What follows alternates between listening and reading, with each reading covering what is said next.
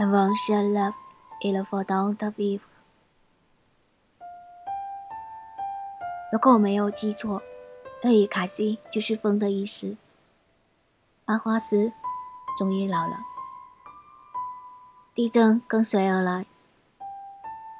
库页奥郎奥准备设计飞机了，奥赞打响。蔡穗子生病了，不是一阵风就能解决，但是必须努力生存下去。你收听的是动漫解剖院，一首歌，一部动漫。我是若感。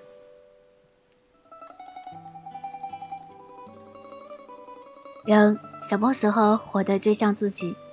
我觉得，就是当一个人终其一生就只做一件事。当然，这是一件自己喜欢、热爱着的事，并众望所归。这是人活着的最高奖赏，倾尽所有的专注和执着。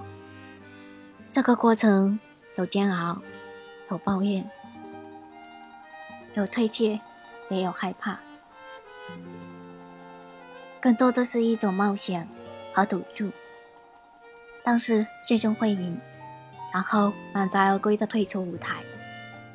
宫崎骏就是这样，漫画成就了一生，网络风吹过后的背影。影片中，意大利飞机设计师卡普罗尼说：“操作性的人生，为期只有十年。”这无论对艺术家还是设计师都一样，你一定要尽己所能度过自己的那十年。这很像宫崎骏想要表达的观点。风起和必须活下去有什么关联？我很不明白。我宁愿风起是一种表现，一个新历程，新时代的开始，一种新想法的涌动。为一个新梦想的启程吧，所以是不是意味着风起时，我们应该放飞自己的理想，并为了它活下去呢？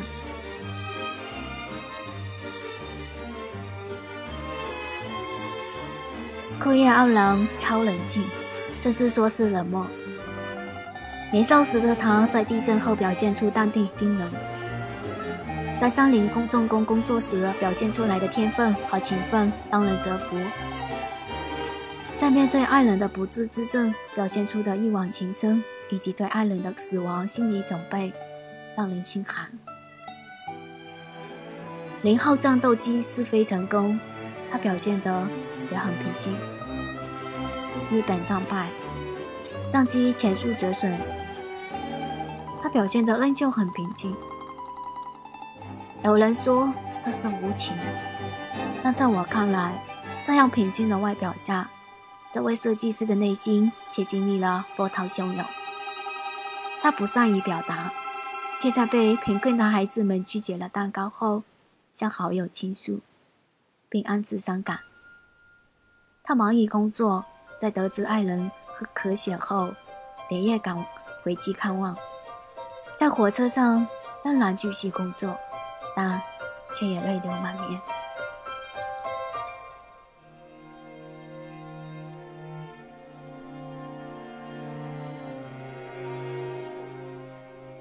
在看一千日的操作记录里，宫崎骏在挑选声优时说道：“从声音里听不出来在想什么，就是这种感觉，因为没有人知道阿郎在想什么。”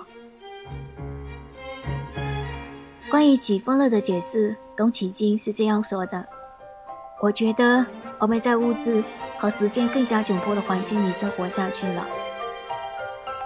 到底我们要做什么呢？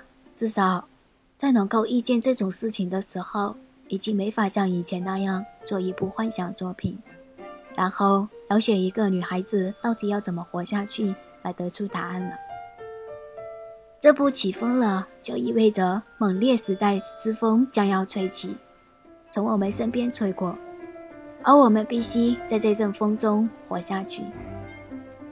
这是面对这个时代的变化，我们所必须做出的回答。蔡穗子的死亡加重了起风了的悲剧色彩，不禁让我想起默默剑客冲田总司和明治维新时期的排气改革者正刚子规一样患有严重的肺病。肺病是一种具有浓重文艺色彩的疾病，尤其是东方文化里的杜鹃滴血意象，吻合了肺病的症状，能与日本物哀的美学理念相对应。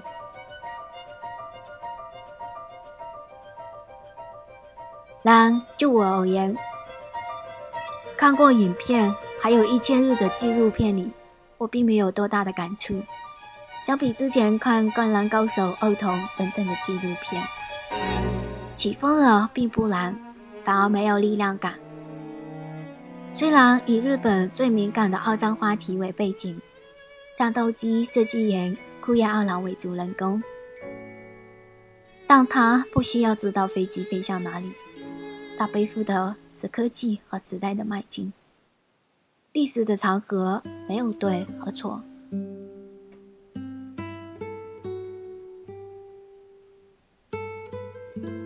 只是“起风了”这个词本身带有太多的意义。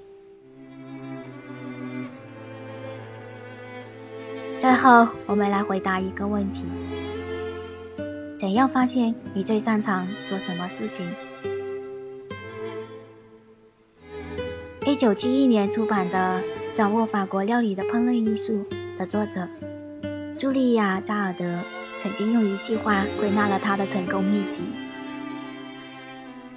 我烹饪的次数越多，我就越热爱烹饪。当你喜欢做某件事情，你就会自然而然地加以练习。当你卯足了劲努力的练习，你做这件事情的水平就会越来越高。最后，这件事情就会成为你的绝活。大部分人都没法和你相提并论，说不定。你还有可能成为盖世无双的第一人。那么，请以茱莉亚·扎尔德的记事造句，看一看你的兴趣爱好会水到渠成的把你带向哪一个领域？一个你既擅长又能够发挥的比大多数人都要出色的领域。也许，这就是你成功的重要基石。我越什么？就越喜欢怎样，我越怎样，就越喜欢什么。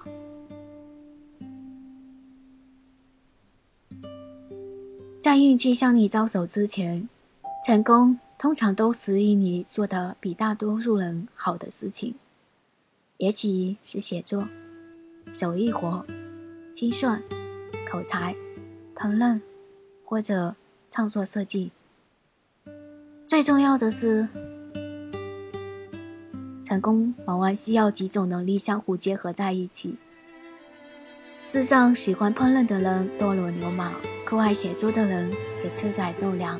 但是，有多少人既能烧得一手好菜，又写得一手好文章呢？估计不会很多。在这个基础上，再加上一点运气，一点执着，同时善用人际关系，也许你就可以找到你的最佳点。把才华发展成一种为你带来丰厚回报以及极大满足感的生活方式。春风起人，在互联网的热潮中，你是否也准备好了呢？如果还没有准备，那把头抬起七十五度，天空的那一抹蓝，你一定会看到。很像天际的飞机云。